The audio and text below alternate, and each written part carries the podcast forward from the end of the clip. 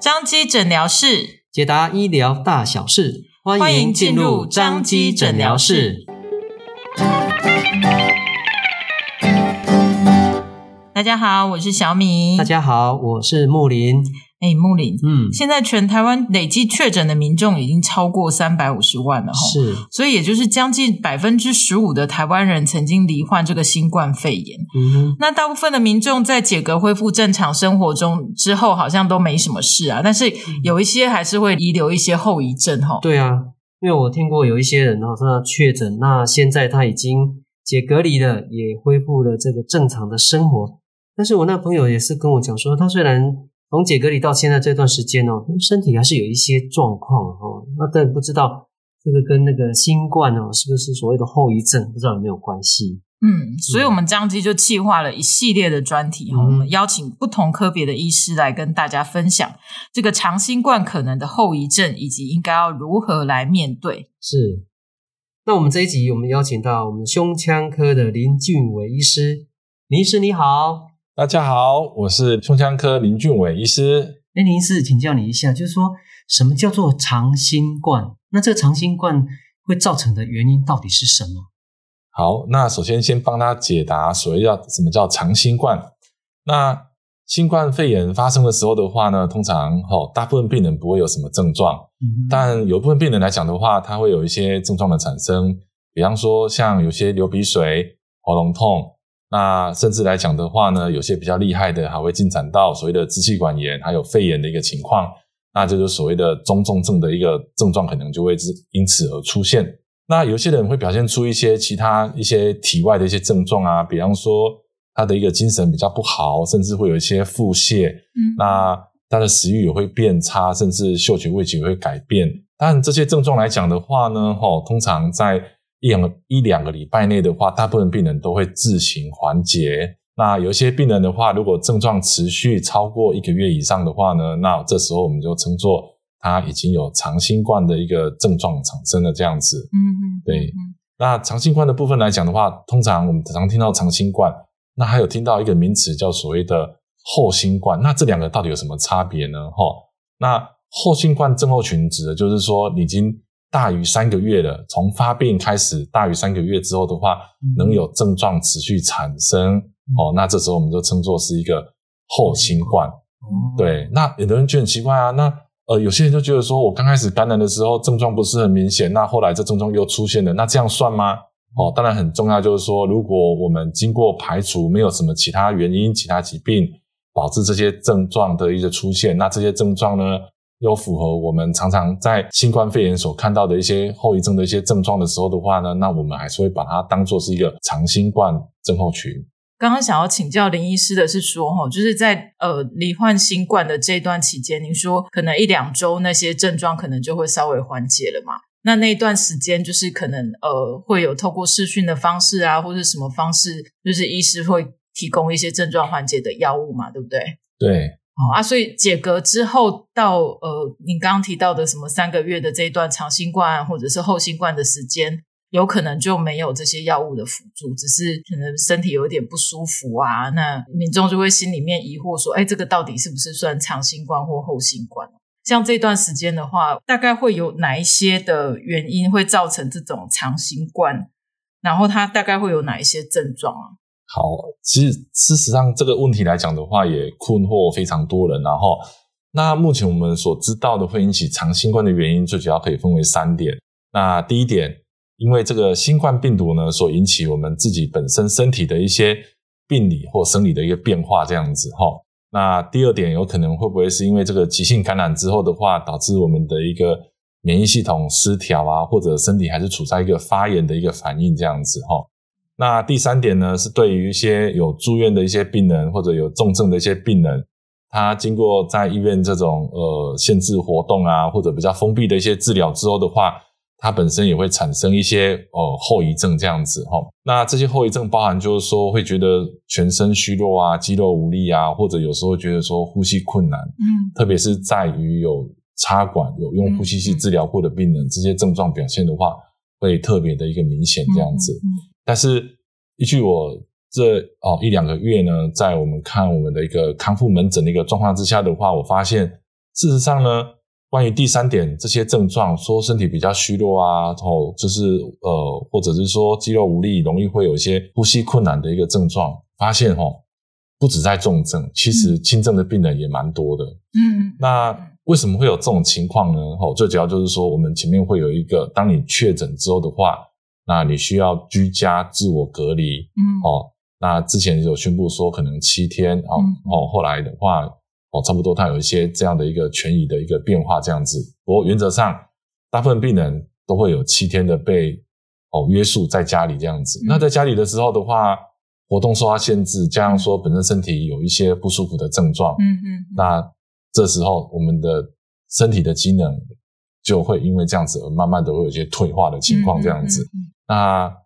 这些退化的时候的话，会导致就是说，就是活动受受限嘛，比较没有一些活动的时候的话，会觉得就容易有一些全身无力的一些症状。嗯，那甚至来讲的话呢，很多病人会有一些反应，就是说，哎呀，我以前哦。去做一个小跑步都还好呢，现在连走路就觉得有点喘。嗯嗯，对，我想这个部分来讲的话呢，有可能会不会是一些体力的一些下降的一些因素这样子。但是在判断到底是不是一个体力因素下降呢，或者是说有没有其他一些生理上的因素来讲的话呢，我想可能如果这些症状很明显，比较客观的方式来讲的话，那我会建议说，像这样的一个病患，如果这样的一个需求的话，最好还是到。我们的康复门诊去做一些咨询，或者是做一些检查，来排除有没有其他的一些问题，哦，这样情况会比较安全一点。林医师，你刚刚讲的意思是说，哈，有些人他可能看起来，比如说像他本来可以跑步啊，然后就现在走路一下就很喘，这个有可能不一定是新冠肺炎引起的，有可能只是因为他单纯被隔离的时间那样子的起哄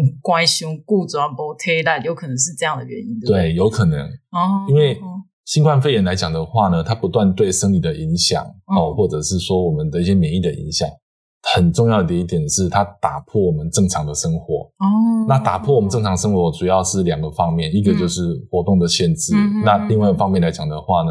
就是呃人群的隔离。哦所以其实也会有一些心理上面的对，有些会有一些心理上的压力。嗯哼，那这心理上的压力是来自于，就是说我这一个礼拜我没有回到职场，那我回到职场的时候的话，那这些工作上的压力、工作上的一些不适，都是这个都需要做一些调整的。嗯嗯，那甚至还有人会有害怕别人有异样的眼光。嗯嗯嗯，心理上压力会很大。比方说我。康复了，我已经比较好了，但是我还有一些咳嗽的症状。嗯、他甚至在大众场合，只要咳嗽一声，他都觉得就是说，会不会有人在看我？对，有可能，这个压力很大，所以他本身来讲的话，有多方面的一个因素的干扰，这样子。嗯嗯嗯对，嗯对啊。那讲到咳嗽啊，其实这种、嗯、因为咳嗽，其实有时候人多多少少都会咳嗽啊。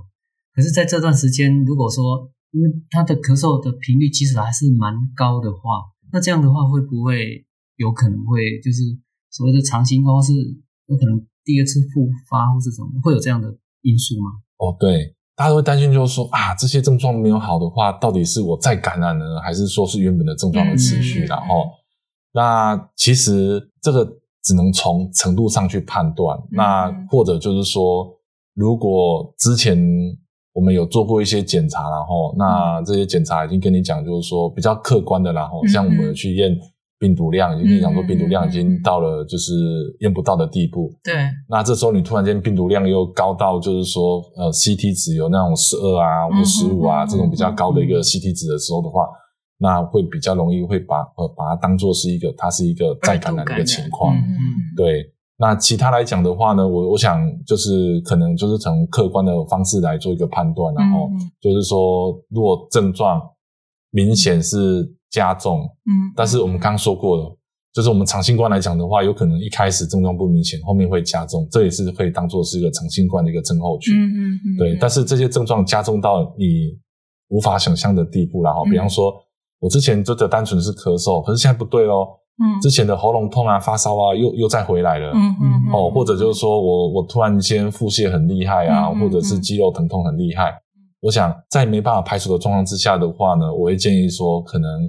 合理的哦，或者是说时间上允许的，还是到医院再做一次检查一次这样子。如果再次验出来，就是说你病毒量又超高的，嗯，那我想可能是一个再次的一个感染的机会，这这个这个是有可能的。了解了解。那刚刚林医师有讲到说，就是医院有所谓的那个康复门诊啊，嗯、那通常像什么样的症状比较像是长新冠的症状，然后可以来看这个康复门诊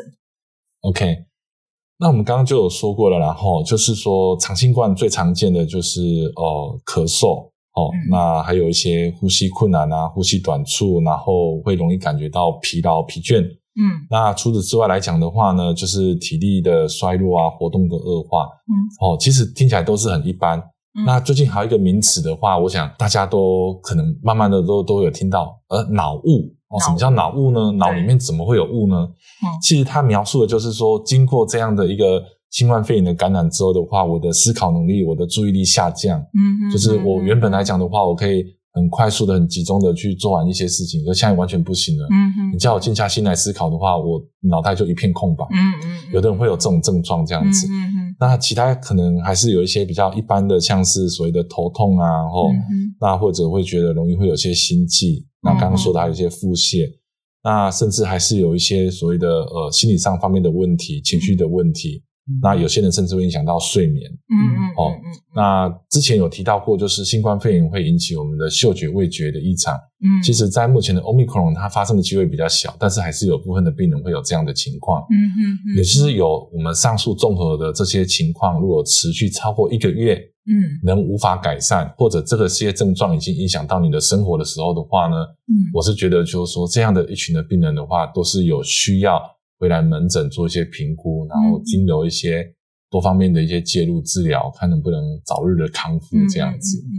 好，那林医师，你刚刚跟我们讲长新冠这么多的症状啊，看起来有什么头痛啊，然后咳嗽无力啊，甚至还有脑雾。那这么多不同的症状是要看不同科别吗？还是说你刚刚有提到另外一个康复门诊？它如果我们去看康复门诊，是对我们有什么帮助吗？OK。其实这是一个很好的问题，然后当民众遇到长新冠的时候，最困扰的就是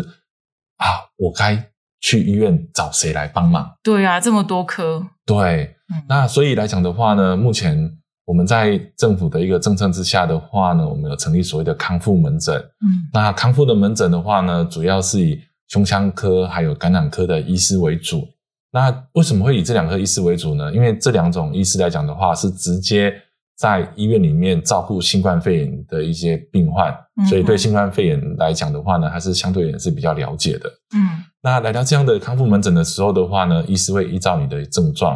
然后去分析、去判断，那会提供给你的建议，甚至会帮你安排转诊，依据你的症状、你的需求去安排找适合的医生来做一个门诊的一个咨询跟治疗。在这样来讲的话呢，它好处就是可以解决民众。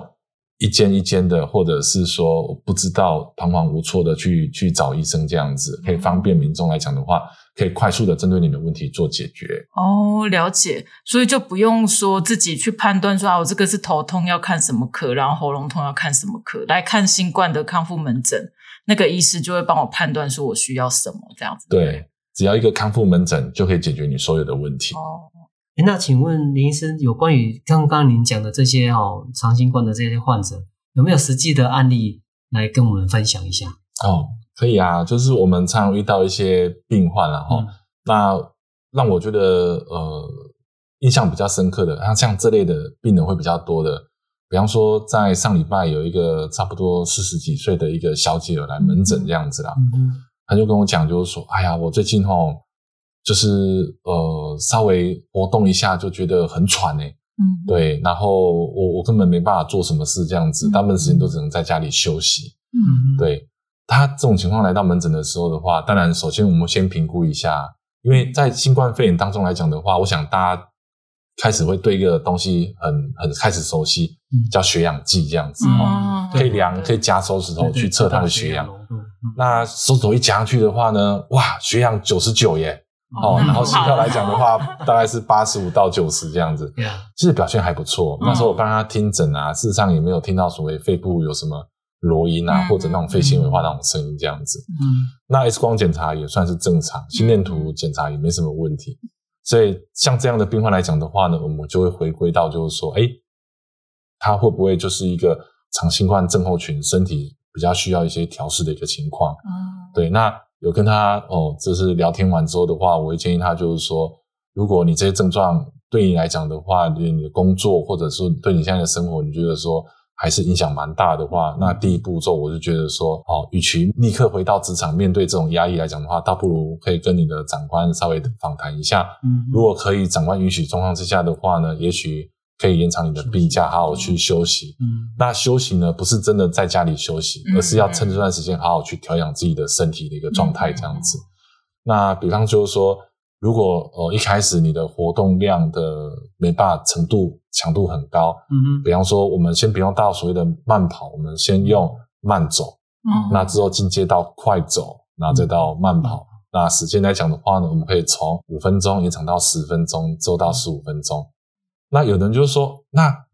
你刚刚提的这个运动是户外的运动啊，嗯、那你可不可以介绍我一些比较偏向于说室内的？嗯、因为他怕出去又受又受到感染，或接触到其他人什么的。对那这时候来讲的话呢，事实上我们在去年的时候的话呢，我们就在胸腔科我们就拍了有一个影片。叫所谓的七分钟活力减肥操，有有有，这个我有印象。对，就拍了四支嘛。对，拍了四支。那里面来讲的话，它就有从羽量级、轻量级、中量级到重量级。嗯嗯嗯。对，那其实这支影片对我们的一些我们这本身肺部有受做过伤害的所谓的肺阻塞的一些病患来讲的话，反应都还不错。嗯。点击率都已经开始破万了这样子哈。那这支影片的好处就是说，它有分成四个等级。那这四个等级，这些运动呢，都可以在家里去操作，都不用外出。嗯。那你可以去衡量你的状态，比方说，我现在体力来讲不是很好，先从羽量级开始。羽量级是坐在椅子上就可以操作这些运动。嗯。那做得不错的时候的话呢，你可以慢慢的去提升。比方说，我一天来讲的话，一开始我只能做一次。那如果体力比较好一点，我一天可以做到三次。如果都还没问题的话，就可以进阶到所谓的。轻量级，甚至到中量级到重量级这样子，因而这样循序渐进来讲的话，去慢慢恢复我们的肌力，慢慢调试我们的一个生活的一个节奏这样子。嗯，但是很重要的状况之下的话呢，营养的补充很重要。那你有运动之后的话呢，就会感觉到饥饿，这时候的话，营养就好好的选择，可以多补充一些含高纤维的一些食物啊，或者是说，如果说在精神上，精神上方面比较呃还是比较呃差一点的话，可以多补充一些维他命、维他命 B 哦，嗯、甚至是维他命最近比较夯的像 D 三，实际上对这些症状来讲的话，可能都会有一些帮助。这样子，嗯，对。那很重要就是说，那有运动了，有饮食了，那睡眠一定要够。嗯，那千万不要觉得就是说啊，我就是有一点点想困而已，我不想去睡觉。其实如果真的想睡的话，就去睡。有充足的睡眠，有好的休息，你的体力恢复才会快。这样子，嗯、对，那这就是我针对这样的病人给他这样的一个建议。这样子是对，所以说在整个心理上也是要做一些调适。对，这样的话，他的生活上可能也会比较慢慢的进入这个正常的生活。这样，对对对，就让自己的生理、心理都要做调试。这样子，嗯、你要把自己当做是我已经快接近正常了哦，嗯、不是再是病人这样子。嗯，对，心态要往正向方面走。林医师啊，刚刚你讲那个运动啊，他在 YouTube 上面要搜寻什么关键字才找得到？哦，你只要点进 YouTube，然后搜寻这个七分钟活力健肺操，或者是你只要搜寻七分钟活力就可以了，嗯、就会就会出来。七分钟活力好，对对对，就会出来我们这支影片这样子，嗯、对，嗯，好。那我们今天谢谢林医师的分享。那我想，随着这新冠疫情慢慢的走入我们人群，那也慢慢的与病毒来共存啊，哈的这个时代，我想我们面对健康上的一个挑战，真的都哈不太一样。嗯，对，真的。嗯，所以我，我我我想，我们的医师们也都随时在 update 这些照照护的方式啊，因为。嗯呃，去年跟今年的状况很明显就不一样嘛。去年都是重症居多，而、啊、今年开始就是轻症，好，所以照顾的方式不一样。那医师们也都随时在帮助大家来面对后疫情的时代。好，那大家如果想跟上我们最新的健康的照护资讯，那也欢迎大家来订阅我们张基的 Podcast。那张基诊疗室为您邀请医师在诊间外面来跟大家聊一聊哦。好，我们再次谢谢林医师。我们下次见喽，谢谢林医师，拜拜。